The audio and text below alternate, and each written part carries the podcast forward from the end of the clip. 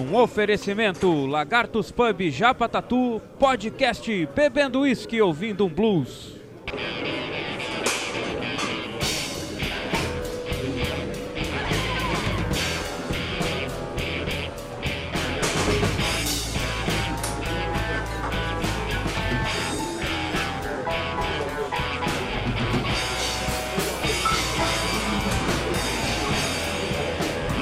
Mais uma noite de podcast Bebendo Whisky Ouvindo um Blues. Sempre com apoio de Japa Tatu, a roupa Japa Tatu Viamão no Face e no Instagram, Carnaval Glass. Belas artes em vidro para decorar a tua casa, arroba Carnaval Glass no Insta. Limpe você mesmo, aluguel de extratora, limpe o carro, colchão e o carpete, arroba Limpe você mesmo. Ivanilda Teixeira Contadora, consultoria e contabilidade, atendimento digital, 5199-7700-782. Lordes Potato, a batata recheada e o hot dog da Protásio Alves, arroba Lordes Potato no Insta. Lopes Estampas, brindes personalizados, dê asas à sua imaginação, arroba Lopes Estampas no Face e no Instagram. E o Rafael Rivas. Boa noite, Rafael. Boa noite, como é que tá o mestre? Tranquilo? Manda aí teu arroba aí. Arroba no Instagram, arroba rafaelrivas.adv de advogado. Mas que tal? Hã? Tamo aí, pegando a Henrique. sua causa. Alô, Ainda bem você. que não é a cauda, né? É, Ah, sim.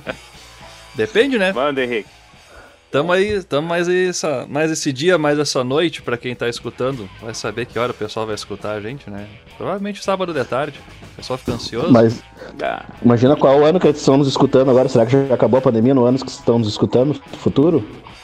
Pois é, e olha tem outro só, detalhe, né? boa. Nosso público da Bielorrússia certamente vai ficar sabendo. Quando a gente lança o, o programa, por exemplo, num sábado de tarde, ele já é bem tarde da noite lá, né? Sim, eles escutam primeiro sempre, né?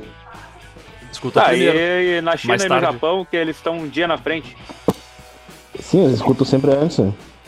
Como? Eles estão um dia antes, né? É, aí que tá, né? Como isso? Vai, de volta para o futuro. Então, Deixa eu fazer uma pergunta pra vocês aí. diga, por favor. Manda. Vocês, vocês já assistiram a trilogia do Hannibal, né? Há Sim. muito tempo. Começa com o Silêncio dos Inocentes, né? Isso. A Aí, origem do Hannibal. aí vem Hannibal e aí vem o Dragão Vermelho. Aham. Mas vocês sabiam... Tem a série também que é muito boa, né? A série, a série. Mas vocês sabiam Série, que o, o, o filme, o personagem do Hannibal, ele foi inspirado num, num- num personagem real? Uma pessoa real. Olha aí. Um Sério? Assassino de verdade. Ó. Aí eu E achei comer, aqui, ó. comer as pessoas também. Ó, eu achei aqui, ó. A real identidade do serial killer Hannibal Lecter. Aí diz aqui, você provavelmente já deve ter visto fotos ou ouvido falar de Hannibal Lecter, o assassino psicopata de O Silêncio dos Inocentes. Mesmo nos dias de hoje, este clássico dos anos 90 é um dos mais famosos filmes do gênero de terror, enraizando Hannibal Lecter como um ícone e uma lenda americana. Mas você sabia que Hannibal foi baseado em um serial killer da vida real chamado Robert Maudsley? Hum, olha aí. Ah, os paralelos entre Robert e Hannibal são impressionantes, chegando até mesmo aos relatos de canibalismo, como rumores de Maudsley ter comido o cérebro de uma de suas vítimas. Confira a seguir a história. Eita loucura. Aí, olha só, aí tem aqui, ó, abuso sexual e físico. A história trágica de Robert Maudsley, que nasceu em Liverpool em 1953, se inicia como muitas histórias de violência, com o abuso fí- físico e sexual de uma criança. Na idade de dois anos, Robert era o mais novo de quatro irmãos que foram tirados do cuidado de seus pais e colocados em um orfanato, onde tantas crianças pequenas descobrem o lado mais sombrio da humanidade. É, orfanato sabe como é que é, né, cara? Ah, é punk a coisa, né, cara? No É, Brasil, no Brasil não é tanto assim, mas aqui tinha antigamente a FEBEM, né? Que já, agora já é, foi bem pior, mas agora tá um pouco melhor. é, agora é a fase, né? Isso. Sim. Na fase é pra, pra, pra detentos, né? Pra, pra menores apreendidos, presos no caso. Mas Isso. tem aqui em Porto Alegre tem o Casa dos o Pão dos Pobres, tem alguns outros orfanatos. Cara, sabe que uma vez numa, numa feira do livro eu vi um livro que, que se chamava. Como é que é?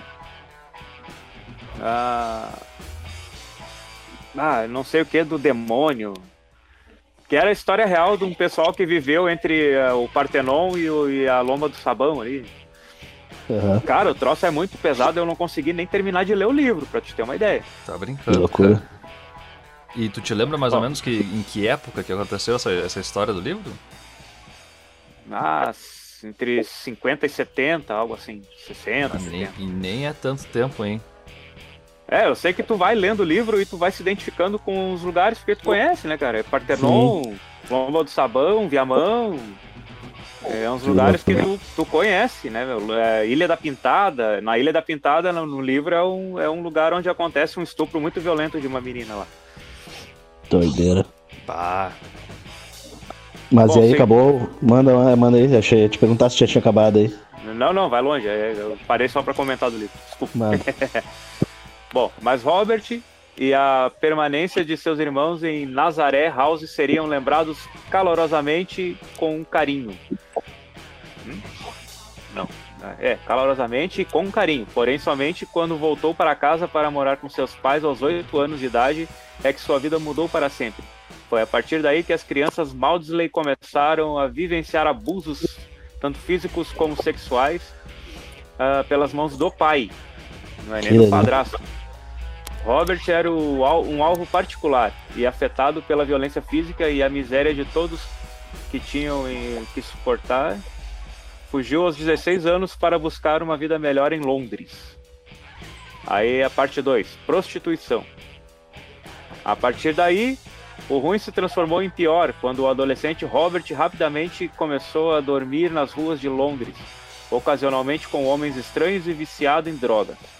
Precisando sobreviver e manter seu vício em drogas, Maudsley voltou-se para a prostituição.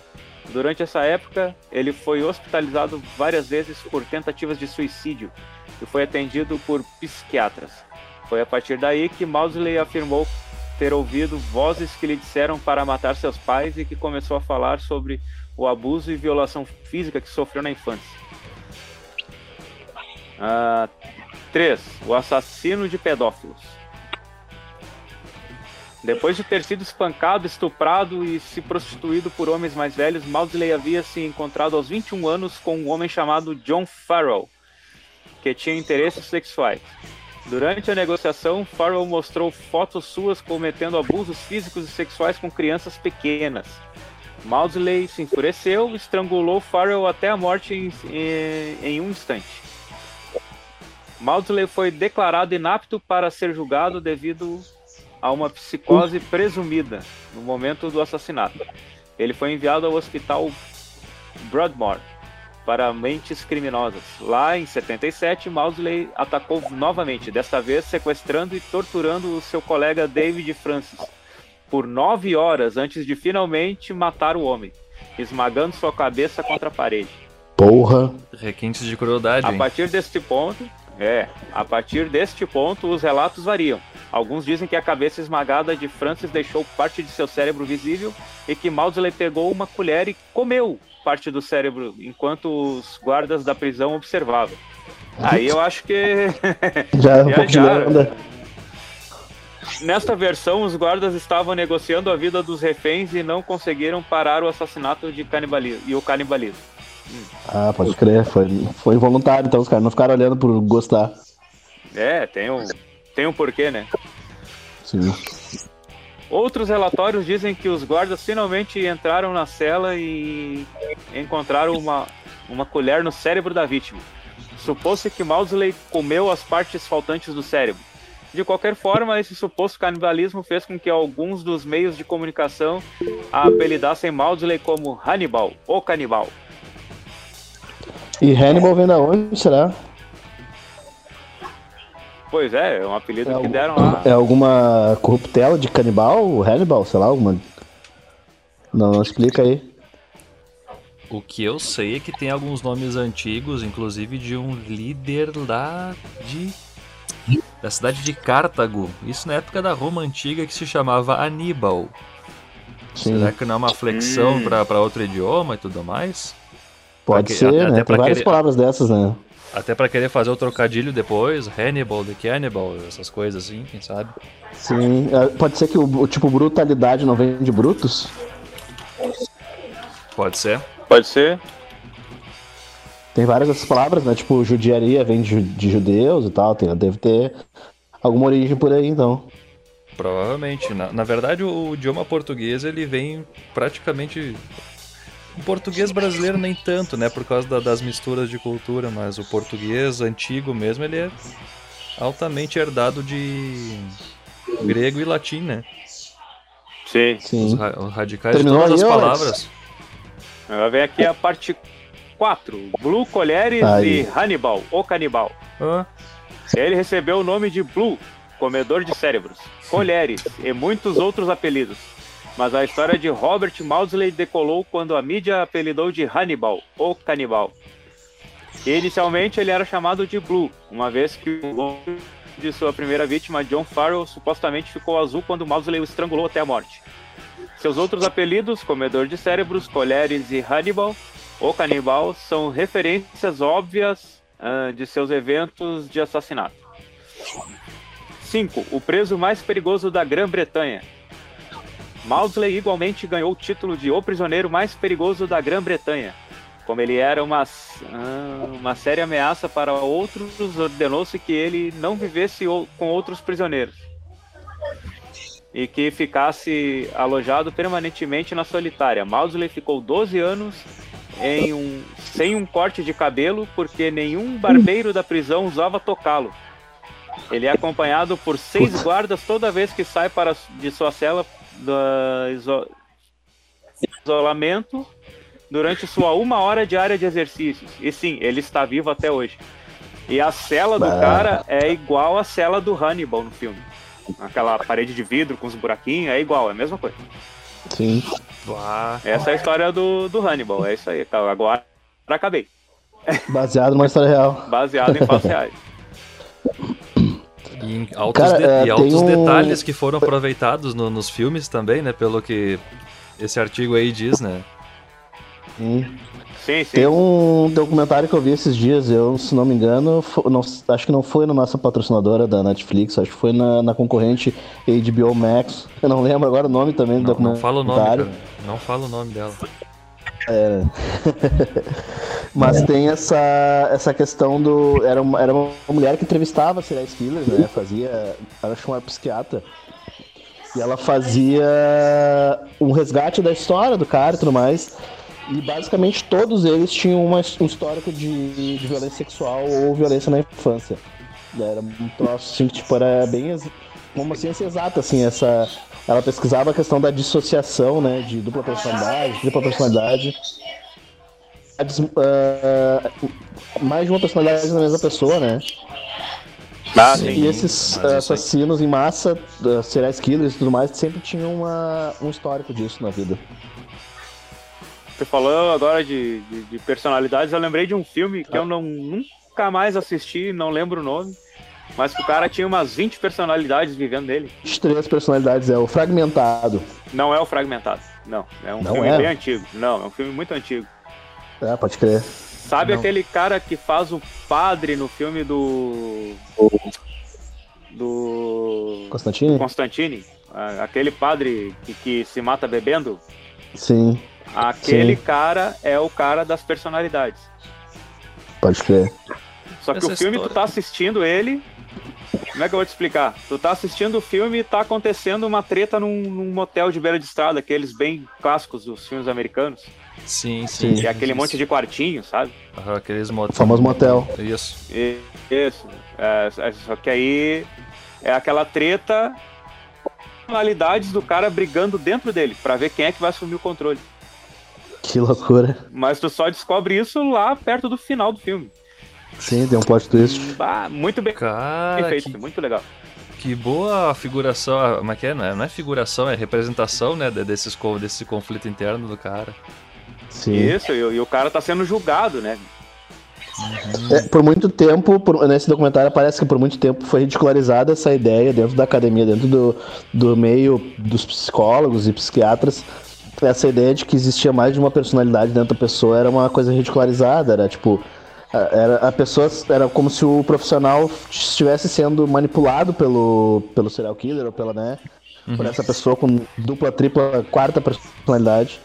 E aí depois foi ficando mais sério, os estudos foram aumentando, eles fizeram estudos neurológicos. Do cara mudava durante o, durante a personalidade. Eles conversavam com o cara, daqui a pouco a pessoa tinha outra personalidade e o cérebro mudava completamente as regiões onde estava sendo uh, captado o troço, tá ligado? A atividade cerebral, né? Eles fazem como é que é? Isso, atividade... Né? Tomografia, alguma é. coisa assim que eles fazem é, com os sensores. Eu acho uma ressonância, uma coisa assim. É. No fragmentado loucura, que tu falou aí, explica um pouco disso. É, tô ligado. É, eu acho que não é no, no, fragmentado, é no último filme daí, né? No... O vidro? O vidro, é. No vidro que explica um pouco disso. É, eu. Eu quero ver o vidro. Eu vi o primeiro, né? O primeiro é o Corpo Fechado, né? Isso. Muito é, bom. Não viu? É uma trilogia. Não, eu vi o Corpo Fechado, depois vi o Fragmentado sem saber que eram relacionados. Aí depois que eu vi, eu olhei os dois de novo e eu quero ver o vidro agora, que é o último, né? É muito bom. Bom Cara, mesmo. É, é, é uma, uma, trilogia bacana, né? E agora, vamos, já que a gente tá no, no assunto, eu vou, vou, vou, vou, dar um gatilho no, no, num dos nossos ouvintes aí, o, o Paulo Daniel, que trabalha comigo lá. O TCC que ele tá fazendo é sobre o, sobre o serial killer. Boa. Ele, ele hum. tá fazendo o estudo, né? agora não, não sei bem o objeto do trabalho dele, mas ele tá fazendo essa pesquisa aí sobre, sobre serial killers. Ele tá, assiste também documentário, lê livros e coisa e tal, então a gente tá sempre comentando, né? Como a gente. Como a gente escuta o. Como gente, dessas, dessa coisa do cinema mesmo, dos documentários, né? É bem legal. É, é um troço meio louco, né? Porque a gente, a gente tava falando, inclusive, hoje sobre o, o Maníaco do Parque. O Maníaco do Parque ele levava as vítimas dele, matava, né? Seduzia elas antes, levava, matava e depois ele voltava para comer parte do corpo da, da vítima, se não me engano. Ah, é? Não lembro disso. Que doideira, Sim, tem um gosto, cara. Eu não lembrava disso. Eu lembro que eu me pelava de medo quando dava nos notícias do Maníaco do Parque, eu ficando via na televisão. que loucura, né, cara? E diz que ele recebe até hoje muitas cartas e muitos contatos, assim, que, que tem uma galera que é meio seduzida por ele, assim, pela, pela aura, sei lá. E isso nos Estados Unidos é muito comum, né? Tem um cara, o, era o Ted Bundy, o nome do cara, até tem um documentário dele, até ia trazer o. Conversando com o serial killer. Daí é o sobre o Ted Bundy que ele era um cara muito muito elegante, muito bonitão, assim, tal, e e a galera né, nos Estados Unidos manda, mandava cartas pra ele enquanto ele era vivo, né? Acho que ele foi morto na cadeira elétrica, se não me engano. E a e a galera mandava cartas pra ele, ele tinha namorada, foi acho que casou dentro da cadeia, um troço muito louco. Que loucura, velho. É que, é que o cérebro, o comportamento do humano, ele é muito é muito complexo, né, cara? E tu vê que esse pessoal que é matador em série, que é um psicopata, que é essa, essa gente que faz essas atrocidades assim, eles têm uma como é que um é? Perfil um, sedutor, um, né? É um perfil sedutor, é, não é dissuasivo, ele é. Me fugiu a palavra agora. Ele tem o, ele tem o poder de, de manipular os, as outras pessoas e, e tem uma apresentação que te, te, faz ter empatia, que te faz. Ele tem poder de, conven, de convencer os outros.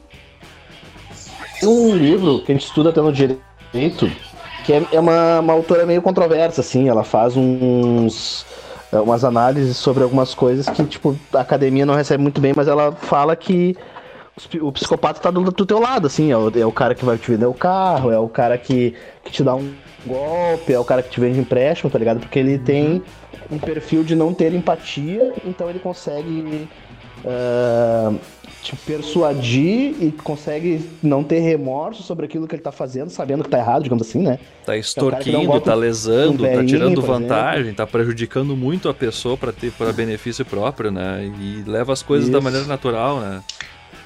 E aí ela fala que pouquíssimos, assim, tipo uma ínfima parcela, uns 0,1% dos psicopatas acabam causando algum crime, né? Acabam cometendo crimes, chegando ao cabo de matar uma pessoa por falta de remorso, falta de sentimento de culpa, né? Uhum. E, mas é uma coisa meio controversa, porque daí, tipo, fica muito, muito amplo, né? E tem poucos, poucas pesquisas de, uh, nesse campo assim da, da, da neurociência que tem que explicar o que, que é a origem do, da psicopatia se ela realmente existe, né? Sim. É, e o que a gente já sabe é que essa questão que. A, a definição de um psicopata, da mesma forma que tu define várias outras outros traços, né, ou perfis de comportamento do ser humano não é uma coisa binária, uma coisa, são, não são interruptores que tu liga e desliga, é uma é uma escala, né, bem com bastante bastante degraus, né. Sim, não, e, e, tem aquela coisa, tipo, eu acho que depois, inclusive, no auge foi a. o, o foi o nazismo, né?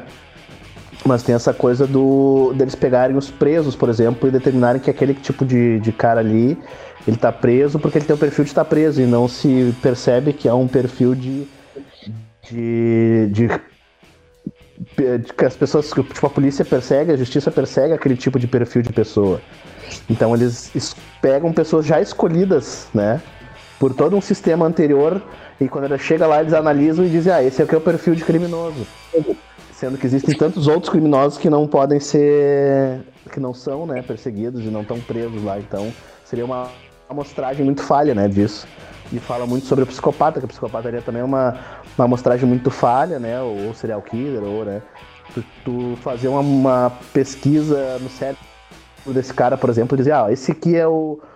Tá ali o fator que vai levar esse cara a ser assim. Daí tem aquela questão do Minority Report também, que. Tá, então todas as pessoas que vão ter aquela, aquele gene, aquele, aquela deformação no cérebro, ou que seja que transforma a pessoa, né, naquela tendência violenta, toda aquela pessoa que tem aquilo, então a gente, antes dela cometer o crime, a gente vai prevenir de alguma forma, né? Aqui eu achei um negócio que, conforme afirma Eduardo Teixeira, psiquiatra forense, pesquisas mostram que o comportamento criminoso está relacionado ao gene HTR2B, responsável pela produção de serotonina, que pode predispor seus, pre... seus portadores a atitudes impulsivas. É a explicação científica, né? Sim. É, mas esse que é o risco, né? Porque por muito tempo existiu a frenologia, por exemplo, que dizia que era uma coisa tipo lá na época da escravidão, né? Para legitimar a escravidão, se dizia que o negro tinha um tinha um, um, uma coisa no cérebro que tanto tornava ele violento quanto tornava ele submisso na, na questão de, de ser escravo. Isso por muito tempo foi ciência, tá ligado? Era uma pseudociência que eles pegaram analisaram cérebros e diziam até, até naquele filme do, do Leonardo DiCaprio, o, o Django Livre, com uhum. o Jim Fox, que eles fazem, que ele faz essa análise do crânio, ele pega o crânio e conversa, fala sobre isso, né? Na mesa e tal, aquela, naquele momento. E é isso aí, tipo, muito, por muito tempo isso foi ciência, isso foi uh, tido como uma ciência exata, assim, tá ligado? É, teorias, aí, né? Que eram era o que a informação teorias, é. que eles tinham, claro, de forma tendenciosa para a época, as conveniências da, do mundo daquela época. E passa o tempo, os estudos se avançam, essas teorias vão abaixo, né? São derrubadas e tal. É, por isso que a questão da ética de, de analisar a questão da psicopatia tem muito sobre isso, né? De tu acabar tendo, tipo, ah, vamos prevenir, então. É a questão da própria eugenia, né? Da, tem o princípio da eugenia, tipo, ah, vamos selecionar então os mais aptos. Uh, não naturalmente, né? Antinaturalmente, tipo, vamos selecionar antes. Aí tu vai lá, a mulher tá grávida, tu consegue re reconhecer esse gene que, que, digamos, vai te ter uma tendência à violência e tu vai uh, evitar que aquela criança nasça, por exemplo, por causa daquilo, né? Ah, já, pois já é, isso aí já a gente já tá num outro né? extremo, né? É, vai, vai um dilema ético sobre isso, né? uhum. né? Justamente. Enfim, é, é, voltando ao assunto do, do, dos psicopatas ali, tipo, a gente não tem tanto no Brasil, né? Essa questão do serial killer, aliás. Eu acho que não, no Brasil só tem genocida. Ah, isso é. é isso tem bastante. Psicopata é muito pouco, mas genocida tem, tem, tem vários. Tem, tem uns caras que vendem a própria mãe também, né? Tem também. E aí, encomendo, encomendo a, por, a morte da própria mãe, fazem né? Bota uma graninha por baixo para fazer uma causa mortes conveniente e tudo mais. e assim é, vai. Esse, esse ver... no caso seria o sociopata, né? Sim. não deixa passa a ser o tal do sociopata. E na verdade existem bastante, né? Existem vários, não são poucos não. O que, que a gente tem aqui é subnotificação e pouca avaliação técnica em cima dessas coisas, dessas barbaridades que acontecem, né? É verdade. Olha o Groot ali na tela. Quando, vocês, quando a gente estiver no YouTube, vocês vão ver o I'm Groot. Mas dizem Agora que a, curioso. o- a primeira. as os primeiros sintomas de psicopatia são os maus tratos aos animais e por aí vai. Sim. É, esse documentário que, é, que essa mulher fala sobre. Eu tenho que depois eu vou achar o nome e vou, vou dizer pra vocês. Ela fala que esses, tipo, o que a gente chama de psicopata certamente tem um. Ou talvez um gatilho ou alguma coisa na infância. Que esse abuso ele vai causar ou vai ativar, né? Sei lá. Porque nem todo abusado acaba ca- cometendo crime no, no- no futuro, mas de certa forma todos que cometeram tiveram algum tipo de abuso ou violência física ou sexual, né? É, o próprio Planeco do Parque diz que foi é, molestado por uma, uma tia. É um troço assim, tá ligado? É, tem traços disso que são desenvolvidos na infância, na, na- na- quando tu tá criando a tua personalidade, o teu caráter, né? Tu acaba acaba te, te desenvolvendo dessa forma e- errada por causa disso. Isso tudo em cima de traumas, né? No momento de formação de caráter, no momento de formação de. Da, da- dos conceitos éticos da pessoa. A pessoa começa a formar ela, se formar como ser humano, né? E se quando passa por esses traumas, essas, esses choques, assim, é onde esses, esses gatilhos se ligam, né? Sim. Agora, agora eu fiquei curioso. Vê só como as coisas são. Ao, ao passo de que a gente tem essa- esse conceito de que lá na, na América do Norte, nos Estados Unidos, tem o psicopata que é charmoso, que ele é um cara que é persuasivo e tudo mais. Que nem tava dando os exemplos ali, de cara que recebe cartas por muito tempo, mesmo sabendo todas as Sim. barbaridades. Aqui a gente tem um. aquele senso comum de linchamento, né? Ah, tem bastante. Muita- muitas vezes por um crime que não está comprovado ainda. Será que isso daí também não são traços de psicopatia ou até de sociopatia? De tu pensar, ah, essa é uma boa justificativa para eu ver essa pessoa sendo, sendo espancada até a morte, ou ficando amarrada num poste, ser amarrada pelo, pelos pés numa árvore e tudo mais. Ah, mas isso vem desde sempre, né, cara? Sim, vem desde é, o O sempre. povo adora ver violência, cara. Isso É. é, desde sempre. O balanço é geral verdade. tem a audiência que tem, não é por, por, por, não é por detalhe. Uhum. Claro que não. A questão. Começa, na, na- na- começa na- antes do- de Cristo, isso? Sim. Sim, que o Cristo passa por isso, né? Na, própria cruz. Sim. As pessoas jogam. Diz, o, diz a lenda que as pessoas jogam pedras e tudo mais. E, e vendo ele naquela, naquela mortalha, naquele instrumento de tortura, eles. Vai lá o cara pra acabar com a dor, tipo, vai lá e fura ele, né? Com uma lança, lança do destino que chama. Sim. Ah, os aquilo lá é uma prática da- bem da- comum, né? do- Os relatos de tempos medievais são todos assim. É, na Acusa verdade, assim, ó. Acusava o cara de roubar uma galinha, todo mundo queria apedrejar o cara na rua. A verdade é que o, o- a, a Idade Média era toda assim, era a, a lei do talhão, né? A de- olho por olho, dente por dente, tudo mais, ela foi evoluindo. E as penas, tipo, eram fisicamente infligidas. Eles tem um relato que eles falam que, que, é um preso. O cara foi preso lá por um crime de matar alguém, uma coisa assim. E eles amarram o cara em os braços e as pernas num, num cavalo, em quatro carroças, e dão a partida no- nos cavalos. E no primeiro momento ele não se rompe os órgãos dele. Depois, assim, com, a, com aquela força, e ele e tem um padre que ele vai colhendo os relatos do, do cara no momento em que ele tá sendo morto. E no momento em que ele vai se arrependendo, e tem todo. é- é- é- tem nesse no Vigiar e Punir do Foucault, tem essa, esse relato. E é engraçado como o cara vai sentindo, sentindo, daqui a pouco ele já não sente mais nada, ele já tá com poucos órgãos, daí depois eles queimam o cara na fogueira, então é tipo é uma- umas penas absurdas, assim, né? E a gente vem crescendo dessa barbárie, a gente veio, veio saiu dessa barbárie há muito pouco tempo, né? Sim, é uma E- coisa. o povo coisa- assistia aquilo e achava o O povo máximo. assistia, batia Era palma, entretenimento. aplaudia. É, Hoje vai ter apedrejamento, de vai ter enforcamento. isso.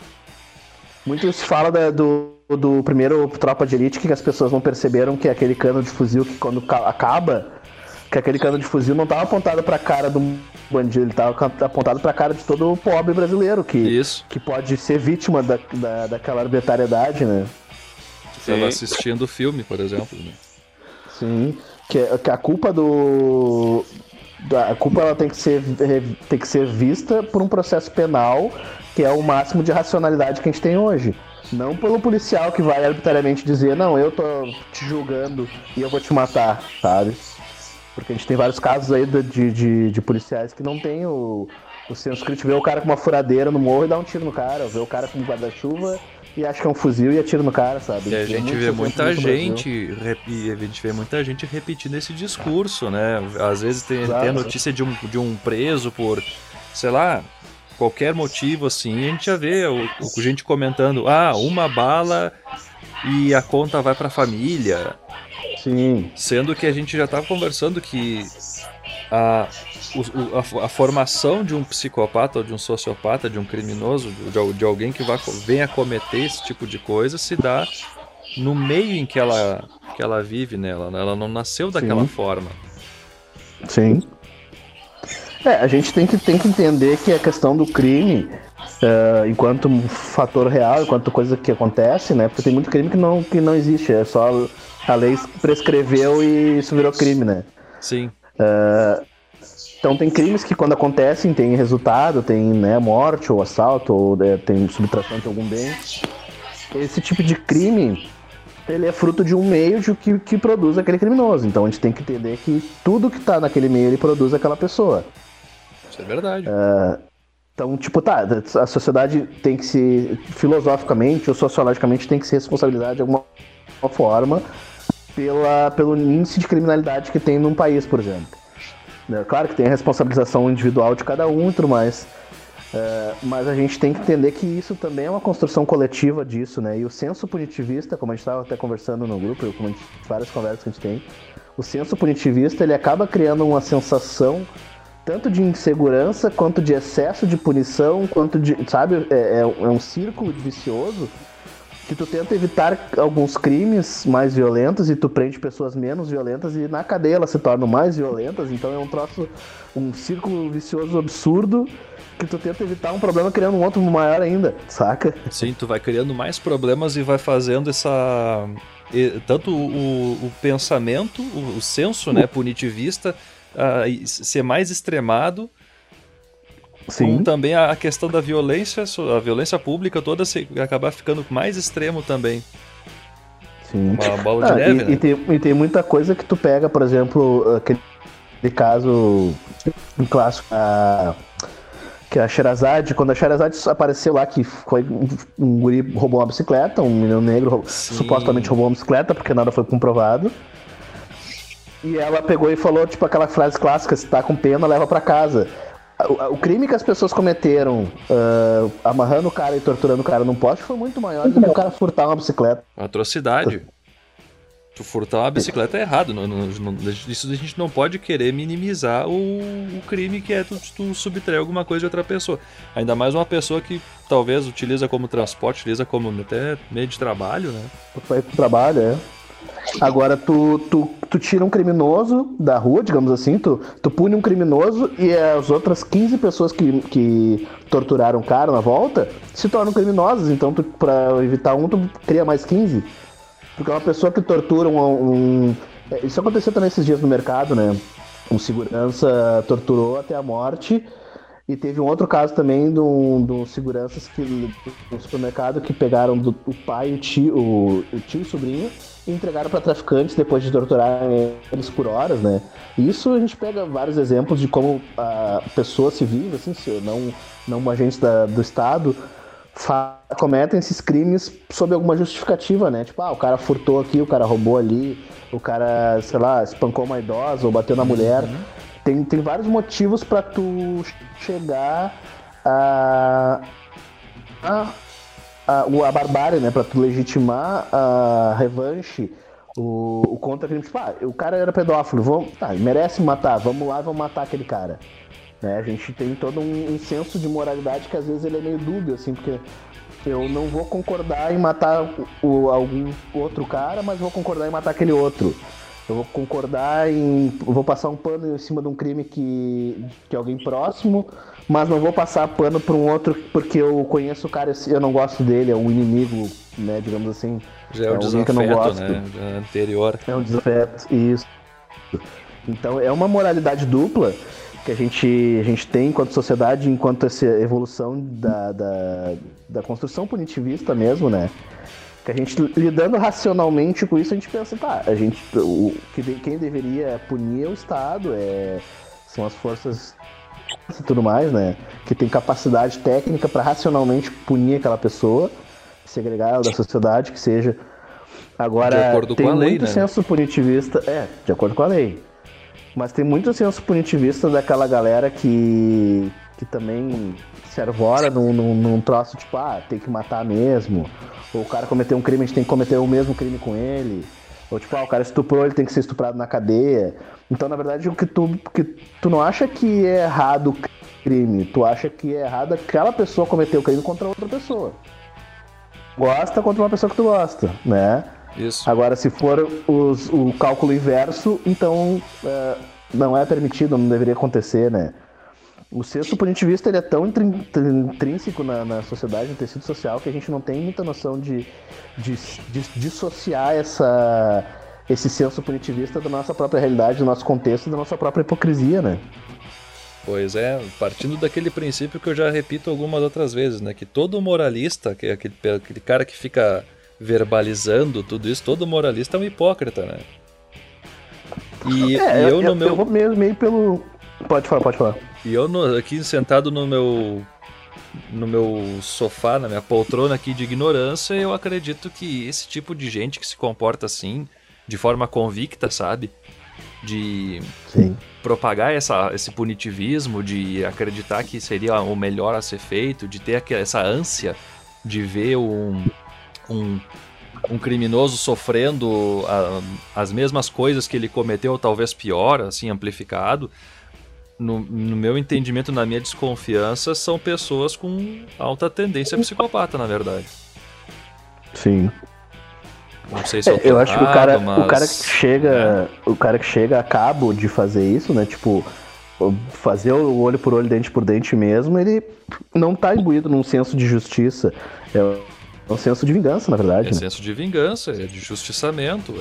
É, é, é, tu, é tu achar um bom motivo para tu não ter, não precisar ter empatia e não precisar pensar nas consequências de tu fazer alguma coisa. É. Que que acha, mas também... é o que eu tava dizendo do, do, do, do sobre o, o, contexto medieval, né? Que era assim. Sim. Mas eu acredito é. que não é muito, não é tanto pelo pela vingança, mas é mais pelo ver o que vai acontecer com a pessoa. Como era na Idade Também. Média.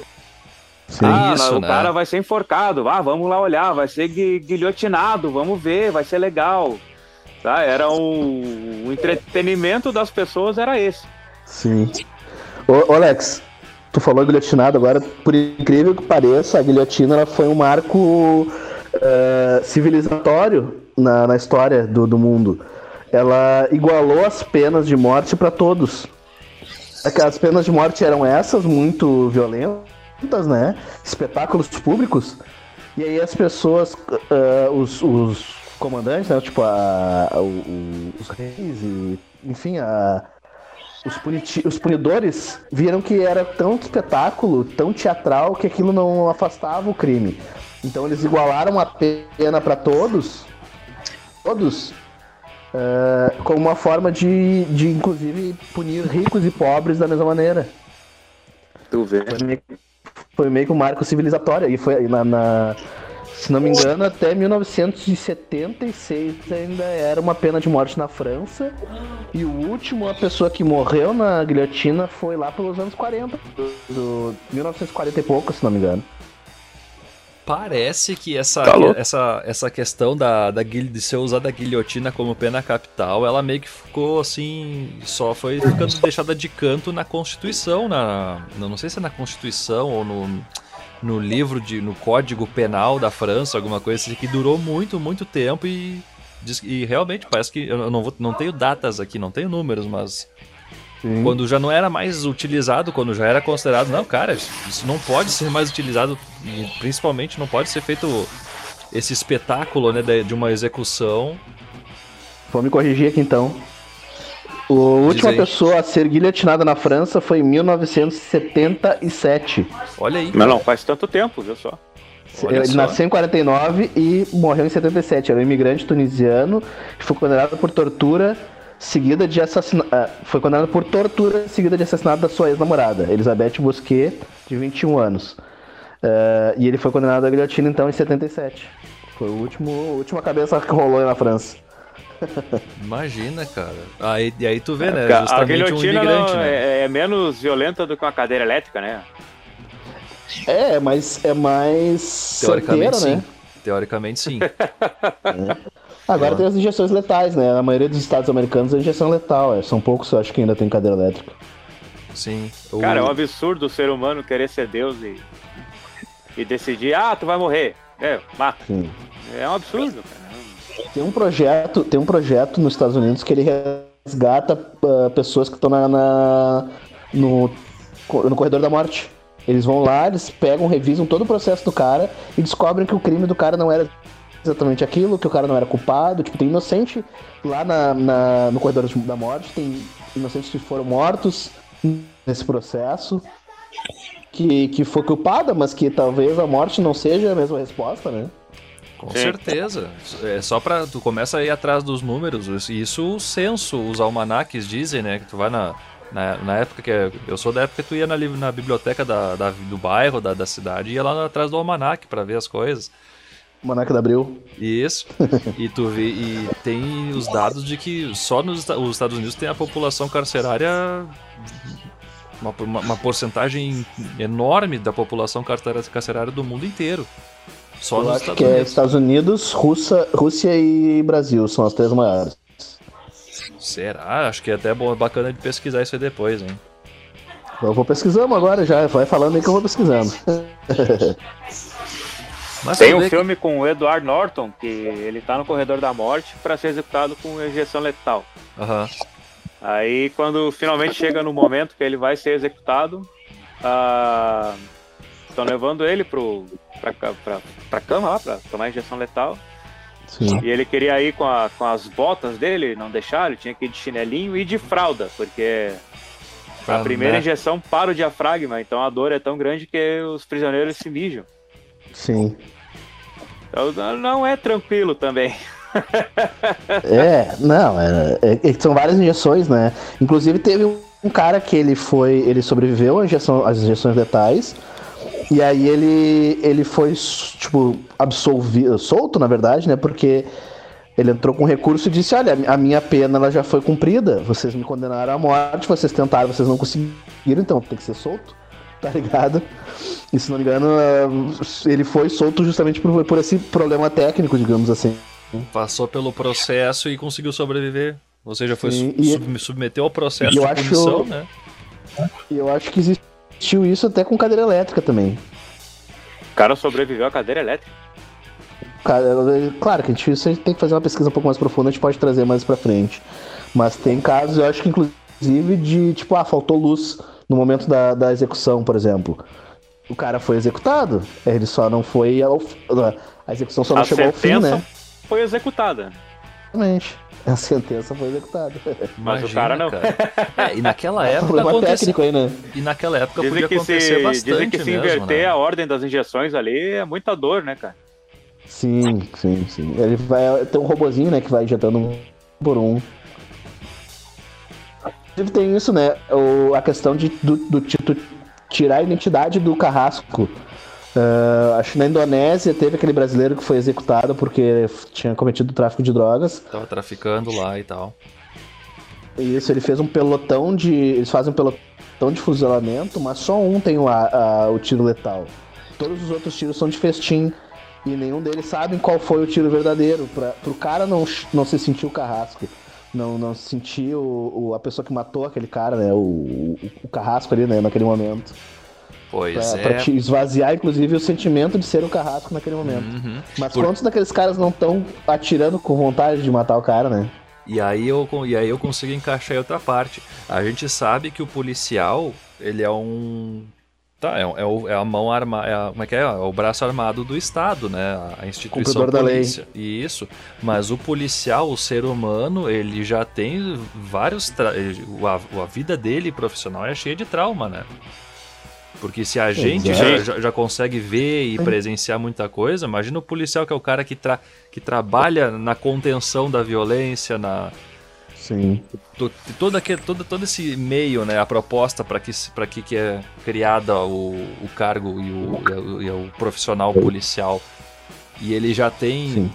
um- uma, uma, uma- mal, ele é mal assessorado, né, de forma, da forma de saúde mental, saúde física. Muito, muito mal, coisas, muito né? mal. E, e bom que tu tocou nisso, que a gente tá no setembro ainda, né? Questão É. do setembro amarelo. O, o índice de policiais que se, se, se, se suicidam é altíssimo. E isso é muito pouco falado no Brasil, ou até no mundo. É um- é um- além do suicídio ser um tabu, o suicídio entre a polícia é muito mais tabu ainda, né? Porque é uma coisa meio que tipo, tá, tu, tu não aguentou. Aquela coisa meio machista até, né? Ah, tu não é homem suficiente, tu não aguentou Sim. o baque, tu não aguentou. Tu tem que aguentar, tu é caveira e tapa na cara Sim. e come teu vômito. Toda aquela coisa meio bop, né? Sim, Sim. absurdo. E, e é, é uma pressão psicológica que muita gente não tá preparada. Acho que a maioria das pessoas no mundo, né? Tu vai te- pega aqueles caras com, com traumas que vêm da guerra no, no Iraque, no Irã, sei lá, Sim, nos Estados Unidos, por exemplo, que, vem com milhares de, de sequelas daquilo, né? nos O cara próprios. escuta uma bombinha de aniversário tocando, já atirando, tipo, um traque de velho no chão. Sim. O cara já se atira no chão porque acha que é uma bomba. Tem uma crise É, de é um ansiedade, alguma coisa assim. Como é que é o shell, não é o shell shock que eles chamam? Alguma outra coisa assim. Tem é, é, estresse pós-traumático, né? Isso, estresse pós-traumático. Agora tu Que imagina pode ser como Tem é um- que é isso O filme que que, o relata policial bem isso aí é o, o Sniper americano. né? Isso, o Isso. sniper americano, exato. Isso que o policial no Brasil, ele não, ele tem toda aquelas, a, a- tem toda uma legislação de que que é para evitar ó, o, o delito, o, o incidente de morte, né? Agora tu imagina para um, um pelotão de, de fuzilamento, um- uma meia dúzia de, de trabalhador ali que é colocado, não, tu vai trabalhar aqui, tu vai ficar executando os, os condenados à pena capital. Como é que fica a cabeça Sim. de uma pessoa dessa? É por isso que a- hoje em dia todo o processo de, de, de assassinato, digamos assim, de execução de pena no- por morte nos Estados Unidos é feito por, por máquinas, né? Por robôs e por inteligência artificial, no caso, não é um, uma pessoa que vai lá e faz, né? Pra não ter essa pessoalização. Nesse documentário. sobre o pelotão de fuzilamento, eu ia dizer, né, cara? Quantos não queriam estar ali atirando em alguém? Exatamente. É, foi, foi- exato. É, Quantos não quantos foram- são, não são- saíram são da apenas cama? um soldado que, que é bem mandado? Ah, o cara mandou, vou ter que fazer. Quantos não saíram da cama dizendo, bah, hoje eu vou atirar naquele cara e eu vou executar e vai ser da minha arma, tá ligado? Que vai sair É. aquele tiro. Tem também.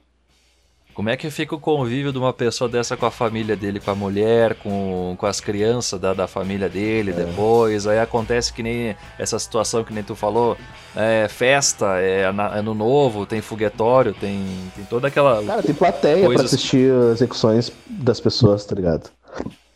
Cara, tem Tem. plateia pra assistir, para assistir execuções, mas também a gente, o que, que a gente vê na, na estrada, muitas vezes tá indo pra algum lugar, tá Sim. viajando pra praia, tá indo pra algum lugar diferente, de longe, às vezes acontece um acidente, as coisas assim grotescas na, na, na estrada, Sim. né? E as pessoas muitas vezes co- conseguem fazer causar mais acidente porque estão parando, reduzindo a velocidade, querendo filmar, querendo ver o que tá acontecendo.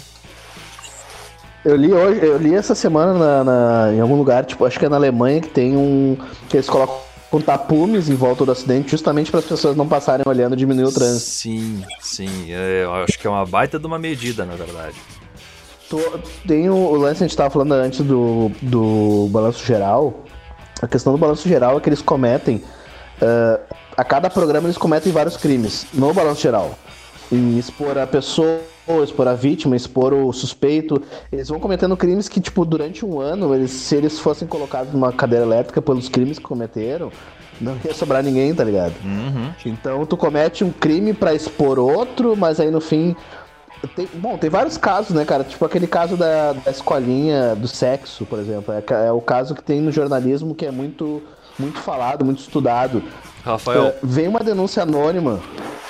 Tu quer falar a respeito disso Olha, depois dos mano. comerciais que estão quase. tá quase na hora de entrar aqui com, Não, com o nosso vamos- jabá? Vamos terminar rapidinho aqui. Acho que vamos deixar no minuto e vai, vai rapidinho. Eles pegam esse caso, esse caso da, caso da escolinha modelo, acho. Escola modelo o nome, não lembro agora exatamente.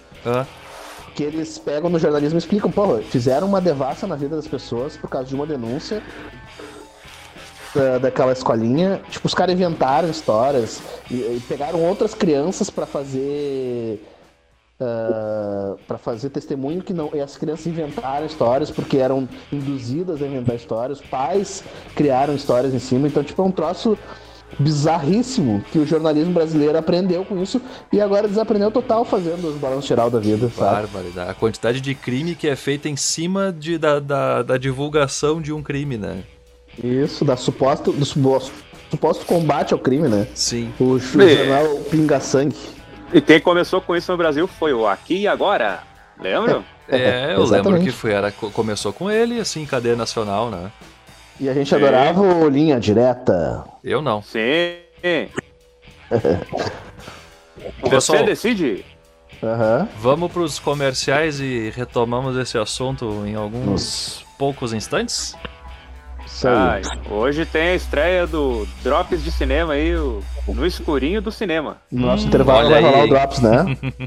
Isso aí. E já voltamos. Já voltamos, pessoal. Não perdam. Lords Potato, batata recheada e hot dog. Takeaway, delivery em todos os aplicativos. WhatsApp 986-516-566. Lords Potato Conveniência, bebidas em geral, bombonier, café, cigarro. Até altas horas, arroba Lords Potato no Instagram, Avenida Protásio Alves 1145.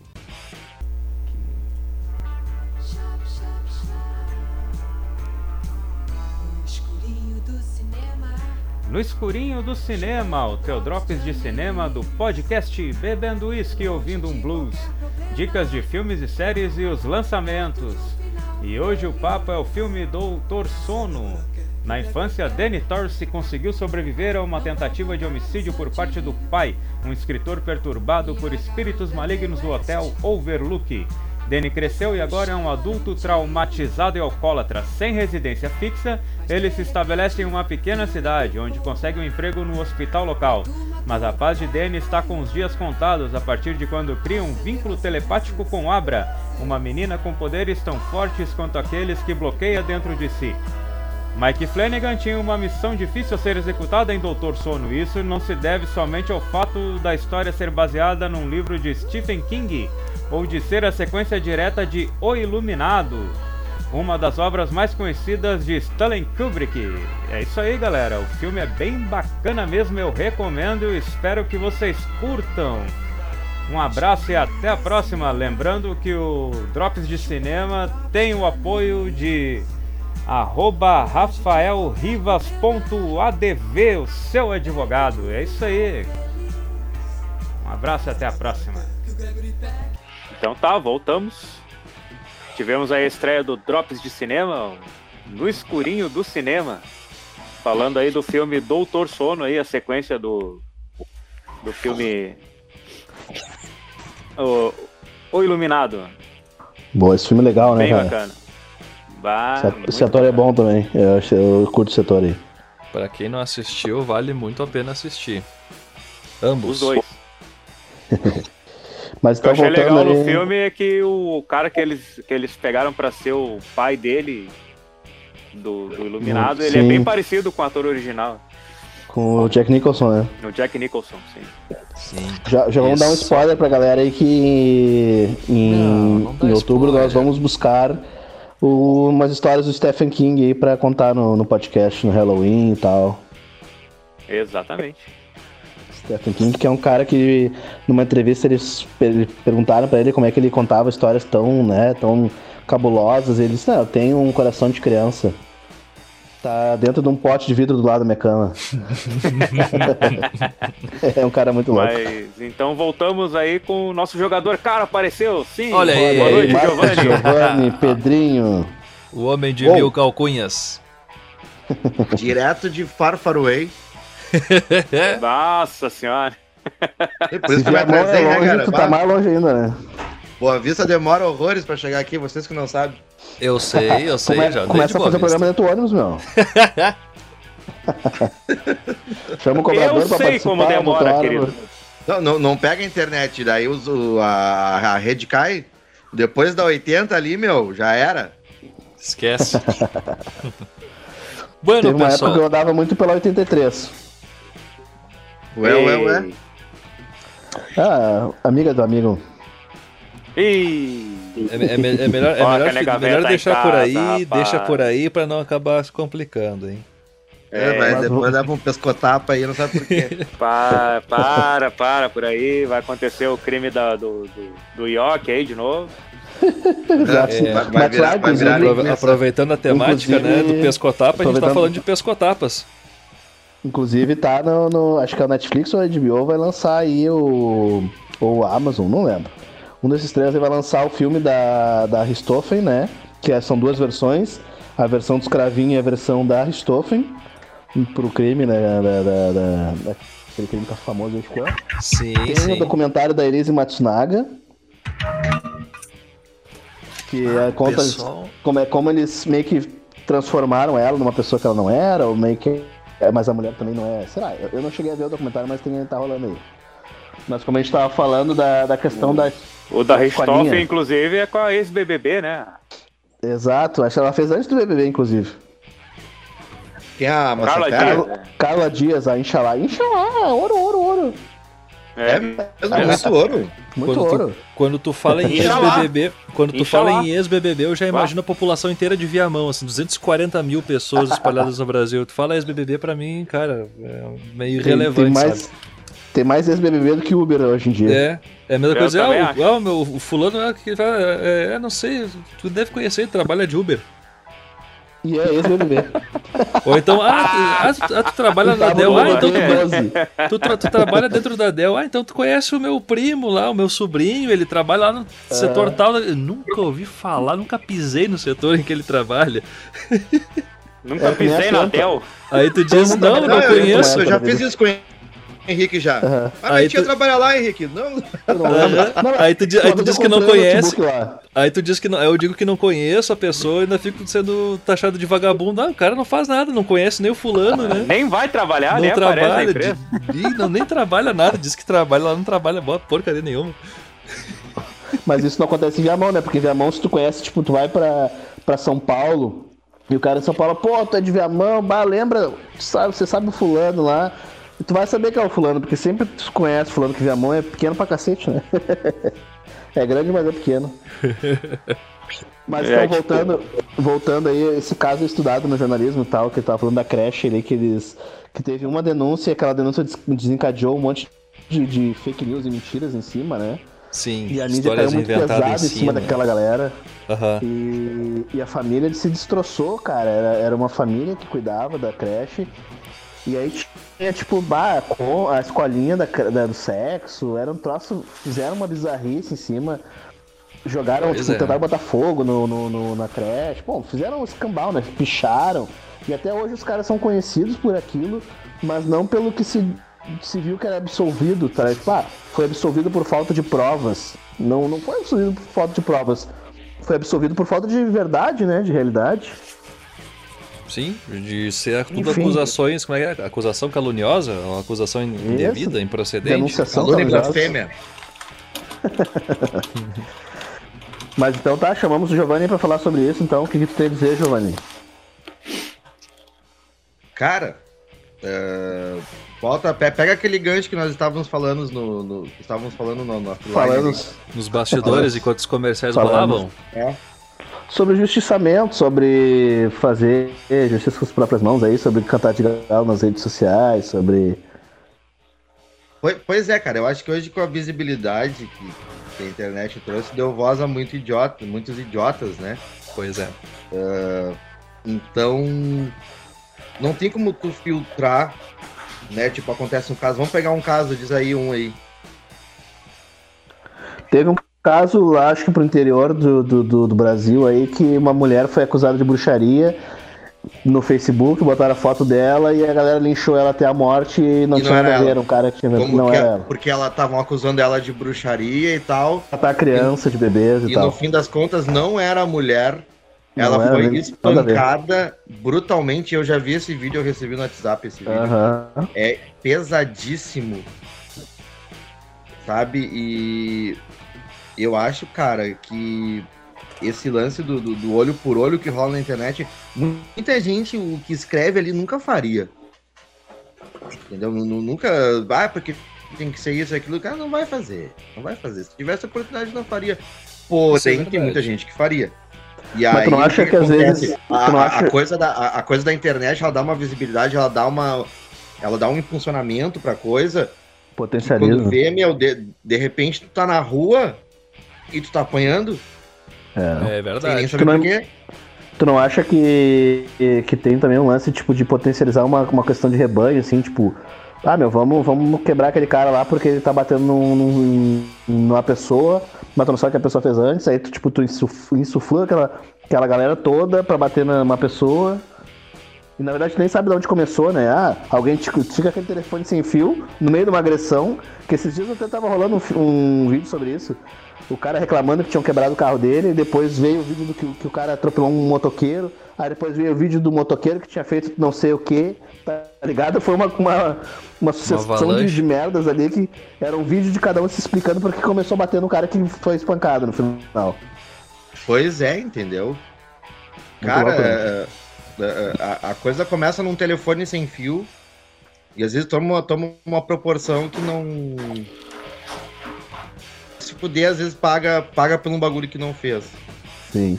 É, essa questão da rede social eu sempre me cuidei muito pra não divulgar rosto de pessoa, porque, cara, tu cai numa, numa dessas assim, no- na força do ódio ali, no, no momento, tipo, ah, o cara espancou a mulher, o cara estuprou alguém, o cara, sabe? Tipo, porra, tamo que botar a cara dele mesmo, esse Não é assim, vagabundo. né, esse- cara?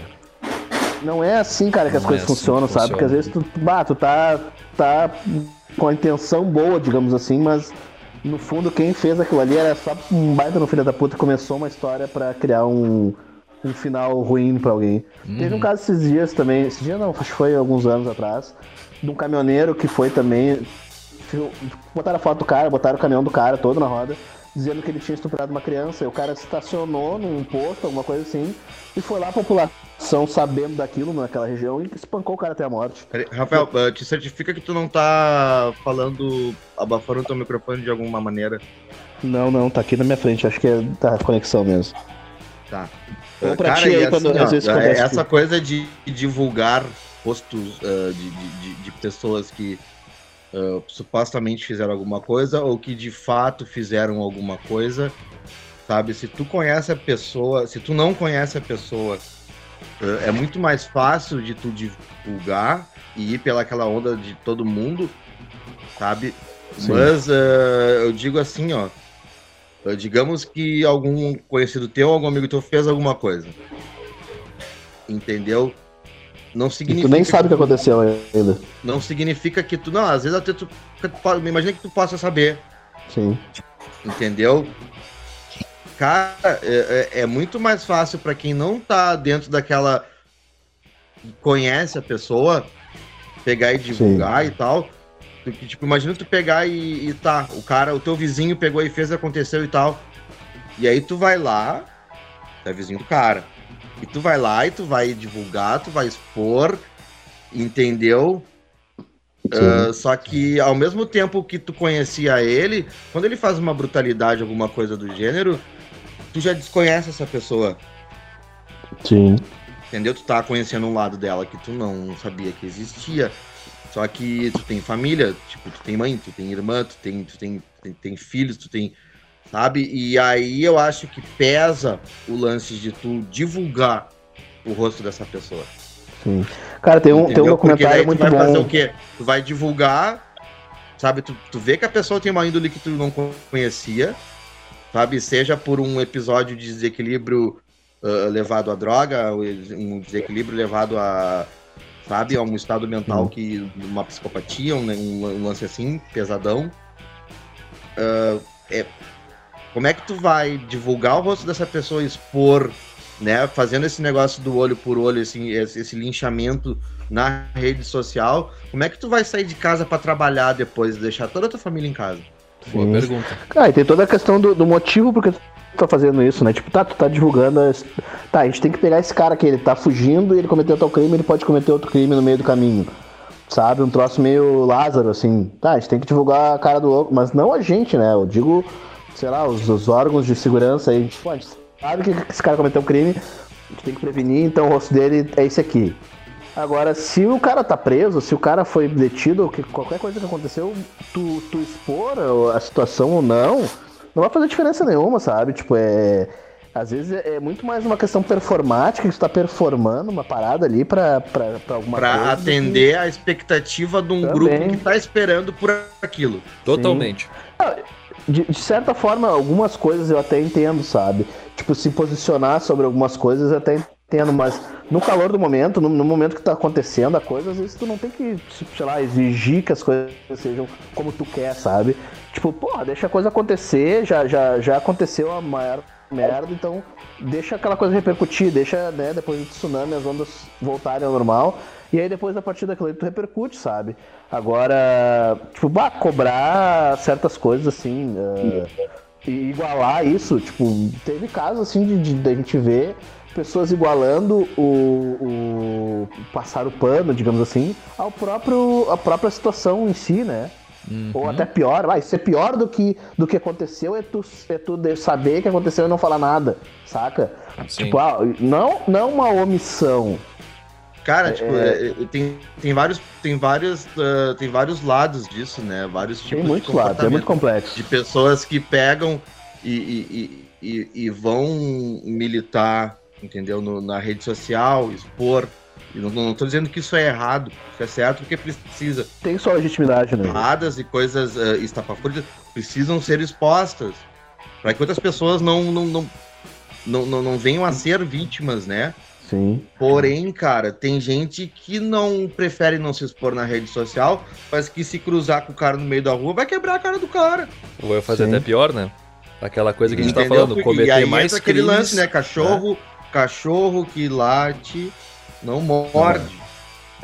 Tem, tem, tem um lance, tipo, a gente tava vendo aquele caso do DJ, aquele que bateu na mulher grávida. E, tipo, tinha gente dentro da casa vendo isso acontecer, e aqueles caras são Cara, cultos. tinha um né? cara do lado dele. Ah, eu vi o vídeo, isso tinha um aí cara. é cara, se, eu- se eu sou aquele história, cara, né? ele, ele, ele, ele dá só o primeiro tapa, o segundo ele não dá. A gente tem que separar a questão do justiçamento, do linchamento, da, da questão do, da legítima defesa de terceiros, ou da, de si próprio, né? Uhum. Isso é- a, a legítima defesa é uma coisa legítima, como, como o próprio nome já diz, É, né? Isso explica, Tu né? ter a legítima defesa de, de uma outra pessoa também. Mesmo que o crime tenha acontecido, sei lá, há, há menos de um dia, por exemplo, assim, sabe? Tipo, a pessoa cometeu o crime, tu sabe, tu viu aquilo e tu vê a pessoa de novo, tu, tu digamos, tu tá legitimada a, a- pegar em flagrante, digamos, ainda. Ô, meu, eu- eu, Agora- eu vou, eu vou dar um exemplo. cara e vai torturar o cara, porque o cara cometeu um crime, tu sabe que ele cometeu, sabe? Já se torna um excesso, já, já vira um abuso de. eu, eu- eu vou dar um exemplo. Eu vou dar um exemplo assim de um bagulho que tu, que tu vê acontecer assim. Tô eu saindo da, da, da rua da, da tua avó ali, Rafael. Da casa de um amigo que mora ali perto. Já era madrugada do, da entrada, assim. Saindo pra rua e tem um casal brigando. Só que é aquela coisa, aquela briga de vila, entendeu? É, é, é palavra de baixo calão, é tapa, é isso, é aquilo Gritedo, baixaria, criança no meio deles e, e- uma criança no meio deles e os dois se degladiando. Aí eu peguei e falei pra eles, ô meu, vamos tomar vergonha na cara, parou, parou o reganho. Cara, e eu, e eu cheguei com tanta ênfase Eles pararam. que o guri, me, o guri me olhou, a guria me olhou e eu falei, meu, olhei pra guria, meu, entra pra tua casa. Não se respeitam, vão respeitar a criança. Sim. E o louco discutindo com a mina, eu falei, meu, se tu bater nela, eu vou te avacalhar. Falei pra ele. e eu falei, ô meu, vamos lá pra faixa, pega teu rumo, vamos, vamos comigo, vem, vamos subir. Cara, eu levei o louco embora. Entendeu? E o cara veio se explicando por que que tava discutindo com aquilo ali, com não sei o quê. E o cara, eu não, eu não, eu não quero saber, mano. É, é errado, é errado, cara. Vocês estavam discutindo na frente do Sim. filho de vocês. Sim. Entendeu? Vão se respeitar. É, Mas é, aí isso que é uma tá, coisa tipo, que, eu, que eu faria, entendeu? Não, mas isso é uma coisa que a gente se entende no, no sentido de tu tá evitando uma situação ou tu tá eh, evitando uma. Como se diz, né? Tu evita um problema com. Fazendo um problema, tipo, tá, tu tem que agredir uma pessoa pra que ela pare de agredir outra. Beleza, é legítima defesa. Ah, isso é uma coisa que eu, faço com maestria. Isso é. isso é indiscutível, né? Agora a gente. A questão toda é tu ver alguém cometendo um. Tu, tu saber pelo Facebook que alguém tá cometendo um crime, essa pessoa passa na rua e tu vai lá e quebra essa pessoa sem saber se ela fez realmente ou não, né? Aí já é outro. outro Pois é, outro a- assunto, aí né? vai do boi, aí vai o telefone sem fio. Se tu é uma pessoa próxima do círculo dessa pessoa e tu sabe que ela fez de verdade, tu vai lá lugar, Sim, entendeu? Cara, é, vai, vai da tua mente tu fazer alguma coisa não. sim. Mas se tem um cara que conhece alguém, conhece outro alguém que divulgou aquilo ali, tu divulgou e tu vê o cara, tipo, sabe? Ah, vi o cara, bom, quebrei o cara. Meu, quando vê o louco, o pau não cozinhou alguém, porque o cara pau não cozinhou ele. Sim. sabe? Até o cara vai te sentar contigo e vai te contar a história triste dele. Pois é, É, o problema todo é a questão da, da comunicação da informação, de como ela chega em ti, né? A gente falou sobre memória esses, esses uns episódios atrás aí, e, a e como a construção da memória também te, te causa uma. te trai, às vezes, a tua própria memória te trai, ou a memória coletiva te trai, ou, ah, né, tipo. cara, eu, eu posso encerrar esse assunto falando uma história venérea vivida por mim profissionalmente. Manda. aqui, ó, ah, trabalhando numa clínica psiquiátrica famosa de Porto Alegre, que eu não vou dizer o nome, ah, eu atendo, e, e lá, se tu é um técnico de enfermagem esperto, quando tu vai atender psiquiatria, tu lê sobre as pessoas, porque está tudo ali. Então, se tu quiser te informar e saber o que, que elas fizeram, qual é o histórico delas, é só tu ir onde na evolução médica ali e ver o que, que o psiquiatra escreveu, o que, que o médico escreveu. Pra tu já ir prontinho, Cara, preparado pra, pro que pode Né- acontecer, né? Sim. sim. E, e nessa clínica tinha um cara lá que ele cumpre prisão lá psiquiátrica. Ele foi condenado a cumprir a prisão lá ah, na internado lá dentro. Tratado louco. Uma família de muito dinheiro, o cara um pedófilo, entendeu? Que eu, eu tinha que atender ele Sim. sabe? Cara, com uma repulsa, entendeu? Tipo, tu vai ali, tu trata o cara bem profissionalmente, mas tu sabe. E na época, minha filha tinha o quê? Dois anos. E eu olhava pra ele, eu tinha vontade de, de. Ele tava comendo um pão, eu tinha vontade de socar o pão goela abaixo nele. Sabe? E- Mas é mas não fazia nada, cara. Tratei ele como eu tratava todo mundo. Porém, Sim, por a questão dentro, eu profissional, né? tava, eu tava urrando com ele. Teve esses tempos no, no- no- naquele encontro com Fátima a questão um dilema, um falso dilema, né? Tu salva uma pessoa que tá passando mal ou tu salva um traficante que tá à beira da morte? Como isso não é uma pergunta para um médico, digamos assim, né? E a questão do médico, o médico vai tratar quem tá pior sempre, não importa o que ele é, o que ele fez, o que que. Tu vai tratar a pessoa que tem o risco de morte mais, mais iminente, né? A eu questão vou do te dizer profissionalismo. que não, não assumidamente a escolha. É, eu acho também que as A, a pessoas escolha, eu não escolhem. tô falando de mim, eu não tô falando de mim. Tô falando do, do, do corpo de enfermagem e médico em geral. Entendeu? Eles escolhem. Esse É, lance tá, da né, Covid cara? que tu teve de tu escolher quem vai viver ou morrer, isso aí é mais antigo, entendeu? Sim. Sim. Eu, meu, Não, mas- eu duvido, cara. Chega, chega um cara ali do baleado do tráfico, não sei o quê. O pessoal sabe que o cara é vagabundo. Ele não vai ter o mesmo tratamento Sim. dos outros. O Cara, cara que tomou um- balaço numa tentativa de assalto, ou tá, tá Sim. se esvaindo em sangue por causa de um acidente que aconteceu, alguma coisa Claro. assim, né?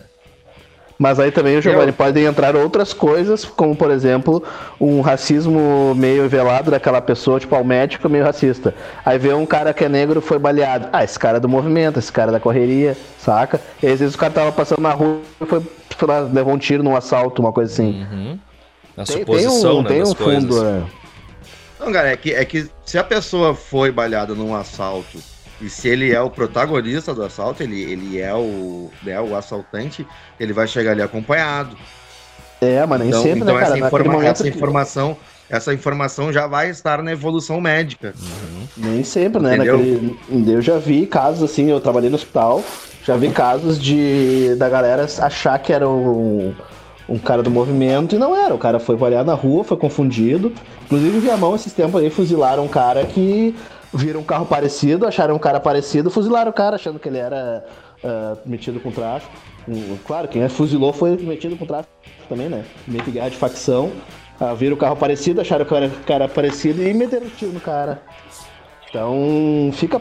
e, inclusive mancharam a reputação do cara em cima disso, né? Ah, mataram, por, mataram com tanto tiro porque o cara merecia.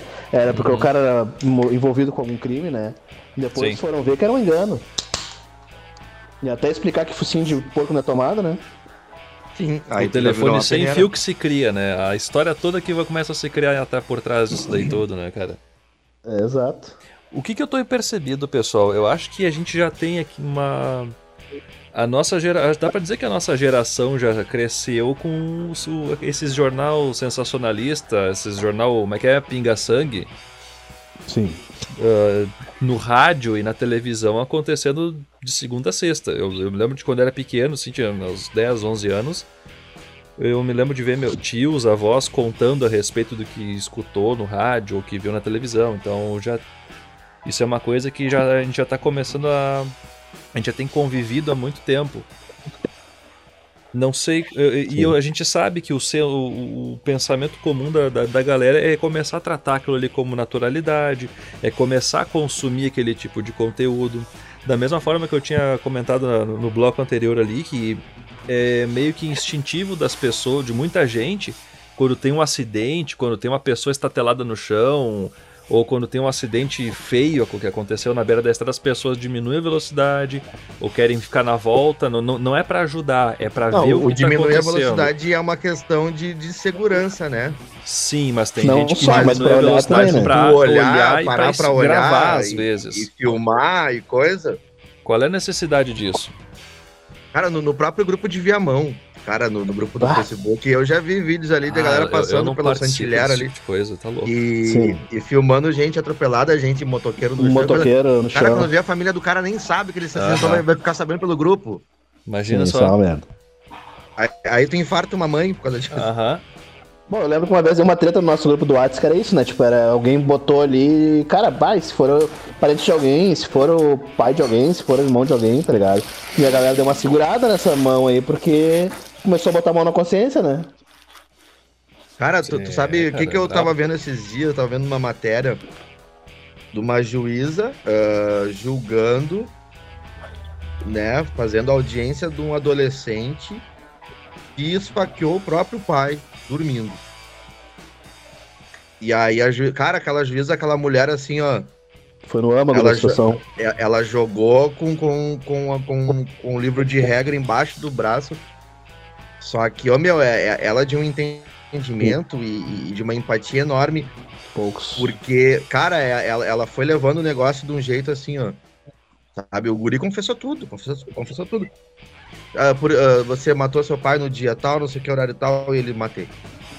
Ah, como é que você matou? Você matou seu pai a facada, matei, não sei o que. Porque meu pai chegava loucão em casa, batia em mim, batia na minha mãe. Tal. Por lá ele tava dormindo, eu dei umas facadas nele. Simples. Entendeu? Tá, E aí, anos cara, tu- atrás tu- é, aconteceu tu uma vai, situação. tu, vai, tu vai julgar, tu vai julgar um guri desse, Não, isso é atenuante, inclusive. entendeu? É. Só que, cara, só que tu vendo é muito mais profundo, cara. É, é, é, é alguém que foi psicologicamente despedaçado, uma Trauma- pessoa de trauma- 14 anos, 15 uns anos. traumas entendeu? muito grandes. Cresceu o cara devia- né? O cara devia estar tá, jogando futebol, o cara devia estar estudando. A resposta pro cara era violência, né? E, É. e aí. Não, cara, só que daí ela perguntando: Ei, você se arrepende de ter matado seu pai? E ele sim. E aí, ah, você gostaria que ele estivesse vivo ainda? E ele não. Porque ele batia em mim, batia na minha mãe, Sim. entendeu? E, cara, e- e- ele, ele, ele falando assim, Descon- Descontrolando um pouco esses dias. Uma Descontrolando um lembrança. pouco. E, meu, e, e ela falou assim, ó. Me diz uma lembrança boa que tu tem com teu pai. E ele disse, eu não tenho. Esses dias uma mulher postou fazendo uma festa no. Fazendo uma festa, um bolo e tudo. E era a festa da morte do marido dela. E ela botou assim, meu marido me batia. A morte dele foi a melhor coisa que me aconteceu na vida. E o cara morreu Pois de, é. causa, de causa natural, assim, um acidente, um troço assim, sabe? Claro, morreu, morte agora eu tô livre. É quente. Fala aí, Alex, tu ia falar alguma coisa. Não, uns anos atrás aconteceu uma situação dentro de um ônibus da Soul, se eu não me engano. Ali na, na Farrapos. O cara levantou, foi lá no fundo do ônibus e pipocou a cara do outro maluco lá. E desceu. Aí eu pergunto pra vocês, qual seria a reação de vocês se estivessem dentro deste ônibus? Me atirar no chão, o cara tá com uma arma. Tá, e depois que o cara desceu do ônibus? Hum, Sei lá. Eu descia do ônibus junto, eu acho. Ah, tu diz, tu diz olhar Eu o corpo, depois. tu diz tirar foto, filmar e tudo mais. Não. Cara, a foto tá que, que, que foi pra internet era uma foto de um monte de gente na volta do cara baleado tirando foto. Sim.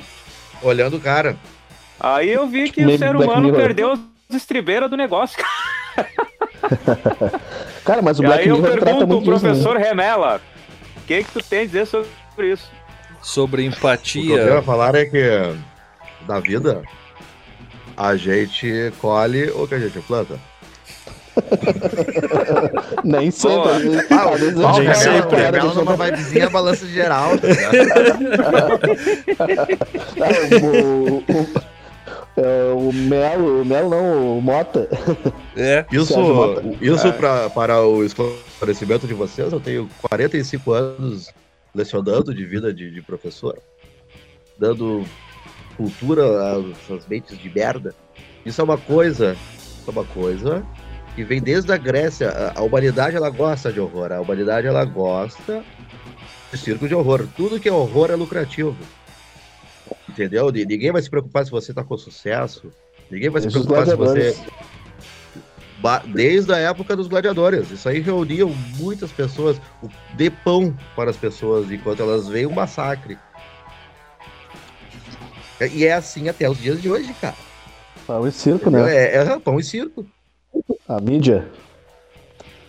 Essa frase É. ficou, muito, ficou muito falada na boca de muita gente ruim, né? Pão e circo, ah, qualquer coisa que dava na televisão, ah, pão e circo, pão e circo. As pessoas, as pessoas criam uma crítica vazia no pão e circo sem Sim. entender o que quer dizer realmente o pão e Sim. circo, né? Não, não, não tem Mas noção esse- nenhuma do esse- que estão falando. Muitas vezes, quando tu Esse- vê esse tipo de expressão. É, sim. Esse lance do, do pinga-fogo, eu acho que assim, ó, tipo, tem países que proibiram, né? Esse tipo de jornalismo sensacionalista, esse tipo de programa policialesco. É, Cara, foi preso esses dias um delegado ah, que ele era um delegado youtuber, tá? O nome do o cara era delegado youtuber. Ele forjou prisões pra aparecer no YouTube, pra aparecer na mídia, pra se promover em cima do, da profissão dele. Forjou, tá ligado? E aí ele foi preso por causa disso.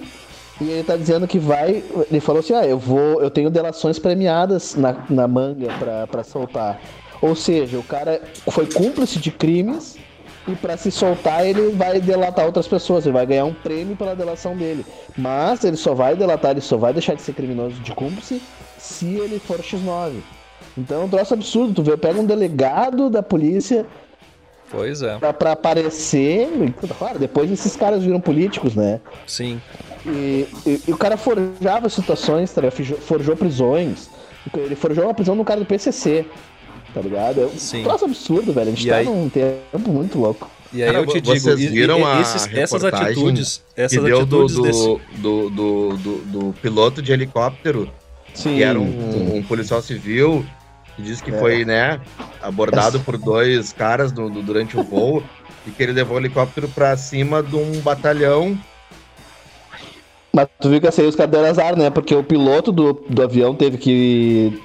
Do aconteceu alguma coisa. Do helicóptero. Isso. Eu- ele- o piloto do helicóptero deu algum problema e ele teve que. Não, ele passou pra outra pessoa. E essa outra pessoa era um, um piloto da Polícia Civil. e eles queriam resgatar um preso no, no presídio. E o cara Sim, naquele cara, meio tempo. assim, ó, ah, ah, ah, tipo assim, ó, eu vou levantar uma dúvida aqui. Veracidade da informação. Entendeu? Mas, mas, olhando o vídeo do, do helicóptero andando em círculos em cima do, do, do batalhão, Sim. né? Que, que, quando, quando é quando é que ele que, que, é quando ele alega estar em luta corporal Corporal. com Sim. os dois caras, porque um gravateou ele e tal, não sei o quê. Cara, eu, não, Fazendo sei, eu nunca dirigi um helicóptero, né, naturalmente. Ah, mas eu acho que é uma coisa muito fácil de tu botar ao chão se tu tiver uma instabilidade. E eu não sei o quanto é difícil tu manter uma luta corporal com duas pessoas no helicóptero e não derrubar ele.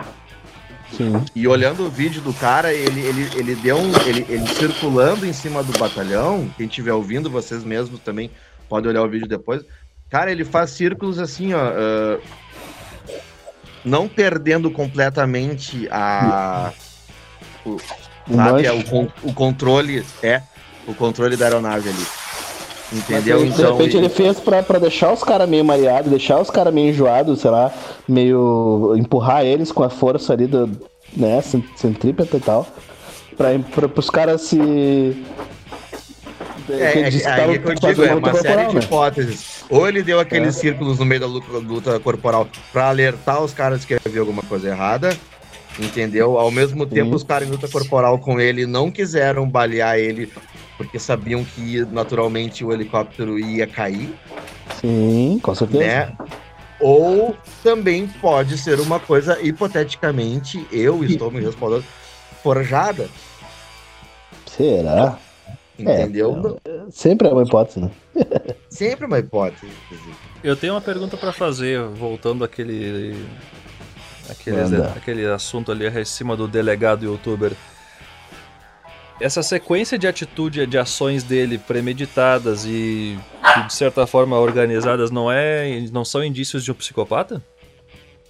Pois é. Tem, tem todas Pra as se ferramentas, cara. né? Tem todas as ferramentas. Falta de empatia, premedição das coisas. E depois, no momento Sim. em que ele vai preso, ele já tem até a carta na mão. Ó, Eu tenho delações premiadas. Sim. Se tu me prender, eu vou te, te caguetar. Uhum. Me prende que eu te Vocês já assistiram o seriado Dexter? Não. Sim. Já, Aí, já sabem a minha resposta. ô, ô, Alex, até tu começou a falar do Hannibal ali, eu imaginei o, Drex, o Drexler. O Dexter, que era o cara que matava, ele tinha, ele tinha psicopatia, ele precisava matar, era a única maneira que ele sentia prazer, era matando. E aí ele matava outros psicopatas, ele matava outras pessoas que cometiam crimes, né? Porque ele trabalhava pra polícia e tudo mais. Mas a maneira dele saciar essa fome era matando, né? Tipo, a gente vê como a, como a própria indústria cultural também alimenta um pouco disso, né? Sim, a gente torce sim. pelo bandido, no caso, né? Uhum. E aí, Mas voltando àquela. aí, acho que o Henrique ia curtir de ver. E aí, Legal, prova- né? Legal, provavelmente seriado. sim, provavelmente sim. O meu problema é eu É. colocar o seriado na rotina e acompanhar ele. Esse é o meu grande desafio. É. Mas Cara, só pra, ah, só mas pra o- fechar, só para fechar também com outro, aquele outro detalhe ah, sobre a banimento de programa sensacionalista, de super exposições na televisão. Eu sou totalmente a favor disso, cara. Sim, no Uruguai eles fizeram já. Mas não, isso não pode ser tratado de uma forma simples. Quando eu, quando eu digo que eu sou a favor de proibição, de que tem que ser multada a uma, uma emissora que transmite esses jornais, as porcarias desses jornais que a gente vê em horário de que tem criança assistindo, cara. Sim. É, é, Antes a gente via que acontecia, de- passava de noite. Tem alguém que Pois tá com é, o microfone mal conectado Deu aí. outra vez. Hoje São em, dia? Tá. hoje, hoje em dia, cara, São isso aí eles, ó.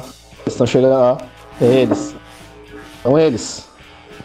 Que Hoje eu- em dia no SBT de manhã cedo, no horário que dava desenho antigamente, dá o primeiro emprego. E é um programa com- é um programa completamente sensacionalista. Pois é. Horário de almoço, Sim. cara. Ô, Alex.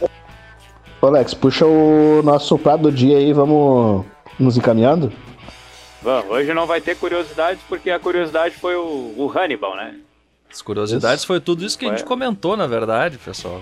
Por favor, vamos botar um pouco a mão na consciência na- e nas consequências dos atos que vocês cometem, às vezes, no dia a dia. Então Programa vamos lá. reflexivo. Sim.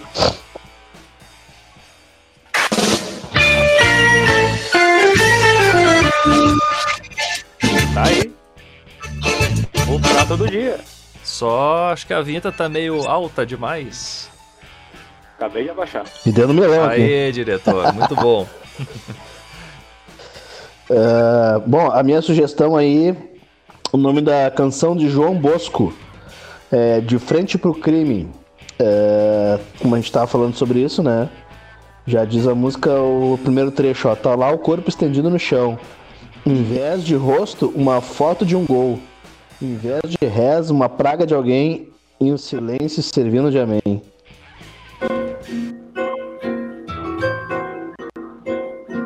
Uma boa música do João Bosco aí, inclusive já toquei com esse baterista dele aí, que tá tocando hoje em dia, o Kiko Freitas. Ó. Essa minha. Tá lá o corpo estendido no chão. Em vez de rosto, uma foto de um gol. Essa é a Roberta Sá. de alguém. E um silêncio servindo de amém. Que é parente da Sandra e do Israel. Provavelmente. Não sei, de repente. Tu vê como é curioso, ah, é uma observação que eu vou fazer. é, eles estão falando de um assunto que a gente estava abordando agora, né? De uma situação gro- grotesca, uma situação de superexposição, ambientalizado no, no ritmo que não, não, não condiz muito, né? Como se tá num ritmo que é pra cima e tudo mais, uma, uma, uma- uma astral bom. Sim. Essa, essa é a parte bem irônica da música, né? Eu acho que É tá, tipo Sambo aí tá cantando Sunday Bloody Sunday. É, eu acho que eu acho que é uma boa, uma baita crítica que na verdade o João Bosco colocou por baixo assim Sim. da, da roupagem toda Quem da, da fazia- divulgação. Quem fazia muito isso era o Gonzaguinha, né? Fazia uma crítica social com samba no fundo, muito bom também. É verdade. Bom, a gente tá Ah, falando de curiosidade. de Sambo aí que o Giovanni falou era uma coisa terrível, né, cara? Pelo Vamos amor fa- de Deus. Vamos falar de, de, de Vamos- coincidências, então? Não ouvi. Vamos, Vamos falar de antes, coincidências? antes de falar de coincidências, bo- bota a sobremesa aí pra nós aí, diretor, por favor. Que eu também quero falar aqui ó, alguns versinhos da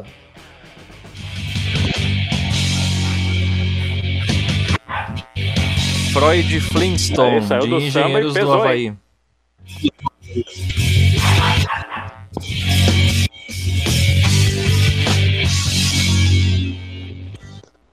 Querem sangue, querem lama, querem a força, o beijo na lona.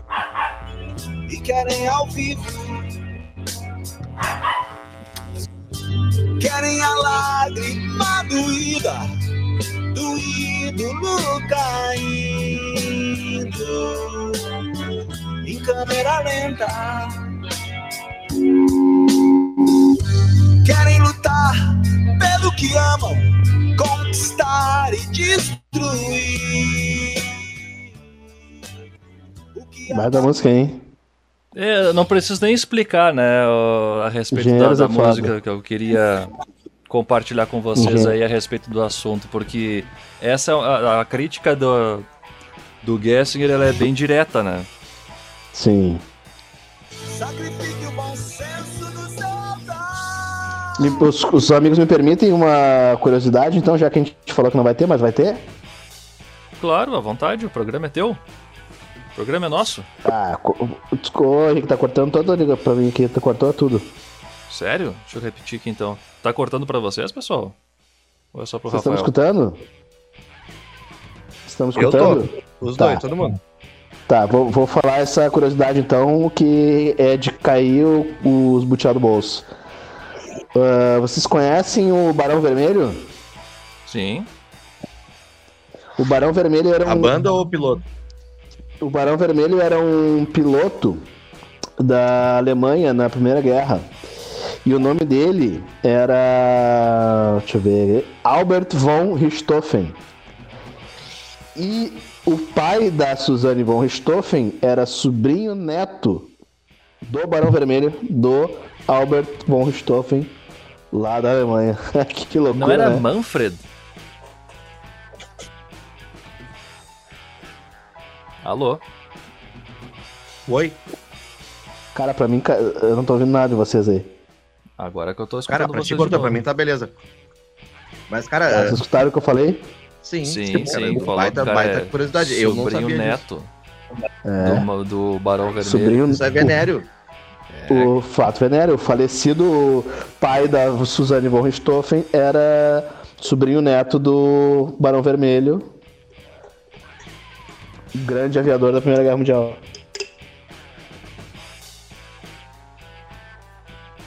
Aí a gente entra em, outra- Cara, em outro detalhe, né? A guerra é um troço.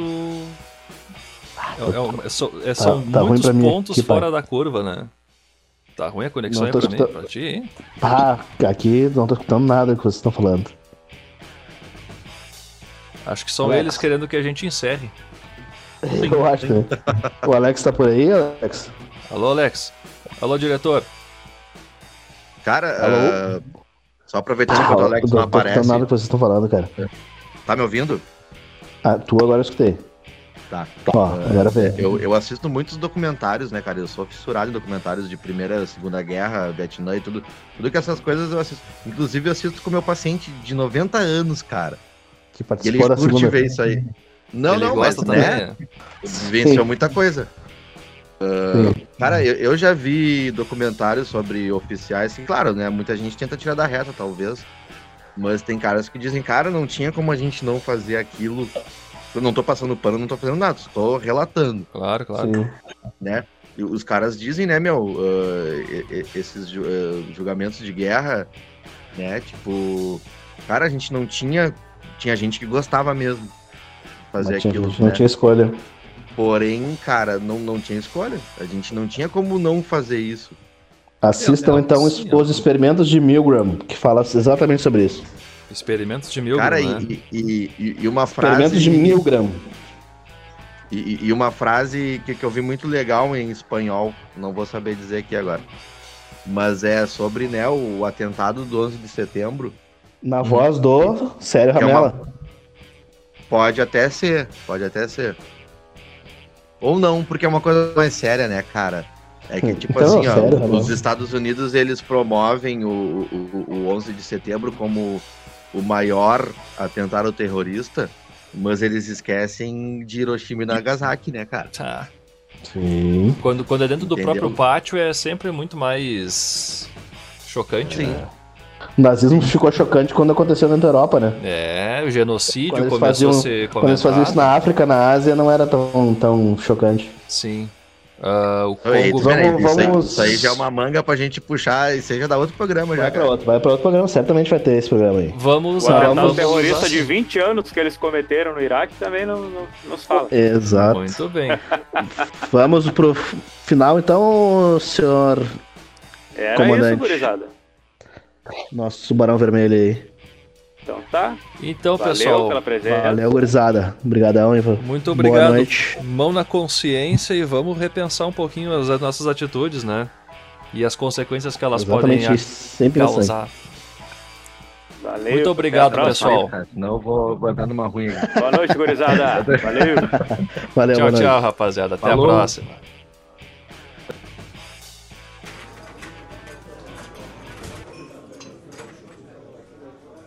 Volta, por favor.